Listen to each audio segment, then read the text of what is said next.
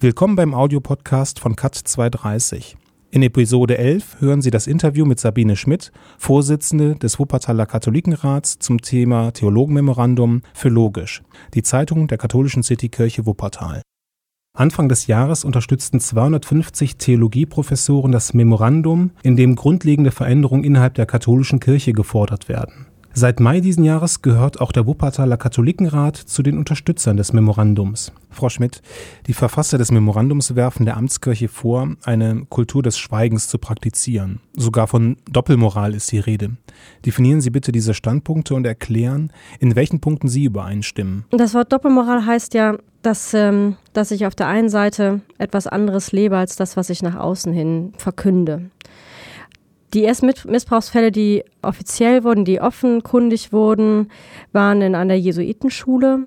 Und da wurde das erste Mal dieses Schweigen und dieses Verschweigen wurde gebrochen.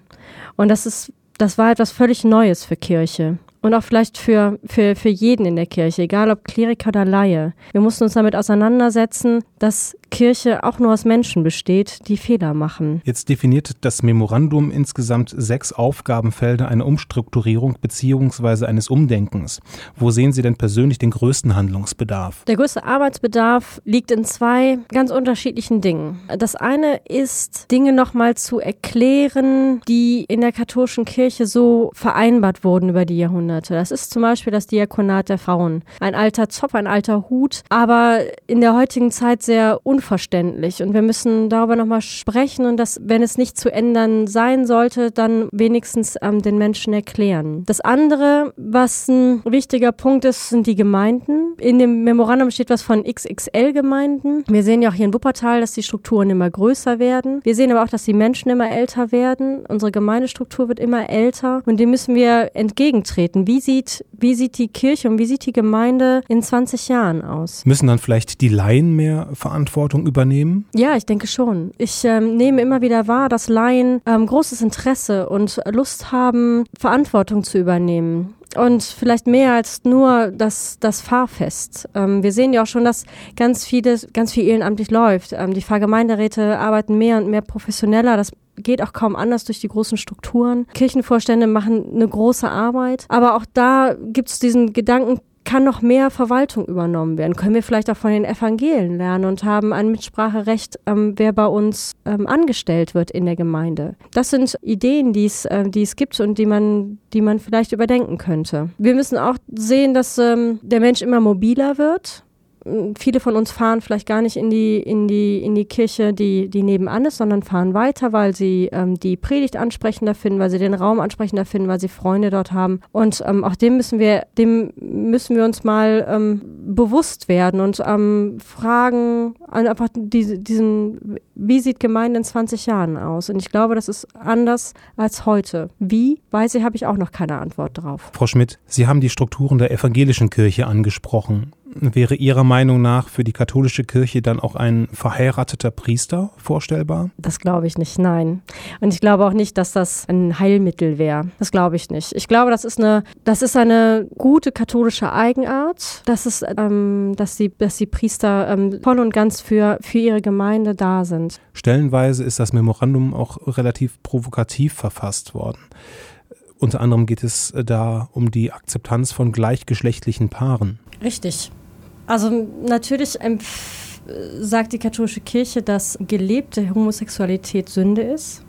Dem müssen wir uns stellen, aber wir müssen uns auch dem stellen, dass, dass das, äh, wie, wie der Berliner Oberbürgermeister mal sagt, ich bin schwul, das ist auch gut so, dass wir das auch nochmal, ich finde, dass wir es das neu überdenken müssen, dass in der heutigen Zeit das nicht so stehen bleiben mhm. kann. Geht es in diesem Memorandum mehr um Lebenswirklichkeit, Lebenswirklichkeit mehr in die Kirche einzuarbeiten? Also schwule Paare sind ja durchaus nichts Neues, aber finden die in der Kirche ihren Platz? Also ich kenne spontan, fallen mir, fallen mir Homosexuelle ein, die sehr aktiv in Kirche sind und ich glaube, die einfach so ihren, ich habe noch nie mit ihnen so in dem Sinne darüber gesprochen, aber die, glaube ich, schon ihren ihren Frieden damit geschlossen haben oder sich damit, sich damit arrangiert haben.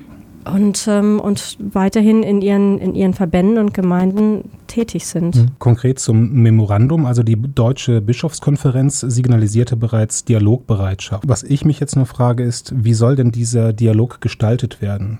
Also wird dafür eigens ein Gremium ins Leben gerufen und wer soll dann wen repräsentieren? Die Deutsche Bischofskonferenz hat den Dialogprozess ähm, auf vier Jahre angelegt. Wir werden kein neues Gremium dafür gründen, sondern wir werden die Strukturen benutzen, die es bereits gibt. Das heißt, es wird über die Diözesanräte und über die Räte vor Ort gehen, die Dekanatsräte. Und da werden halt die Vertreter hingeschickt, die es bis, bisher auch schon gibt. Und in dem Laufe der vier Jahre wird es verschiedene Veranstaltungen geben zu verschiedenen Themen, wo neue Positionen, gemeinsame Positionen erarbeitet und erstritten werden. Nun gab es auch seitens des Erzbischofs Joachim Kardinal Meissner zum Memorandum klare ablehnende Worte. Ist damit der Dialog schon beendet? Nein, auf gar keinen Fall. Wir stehen gerade am Anfang dieses Prozesses und im Prinzip hat jetzt auch Eder erstmal gesagt, wo er steht. Und ich finde, das ist das erste Wort. Und ja, wir müssen weiter miteinander sprechen, weiter ähm, die Argumente austauschen, miteinander, umeinander um Verständnis ringen, um unsere Kirche weiterhin sehr gut zu gestalten. Jetzt ist der Katholikenrat ja ein demokratisch gewähltes Gremium.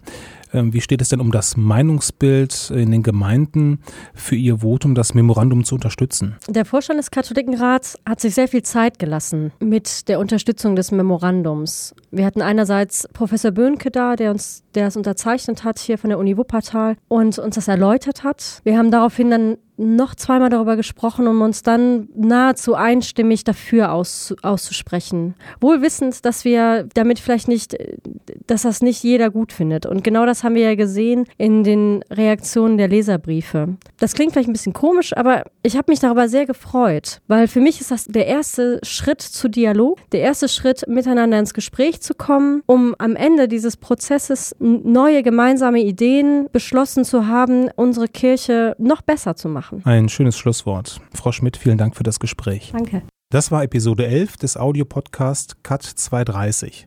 Weitere Informationen gibt es auf der Internetseite www.cut-2-30.de.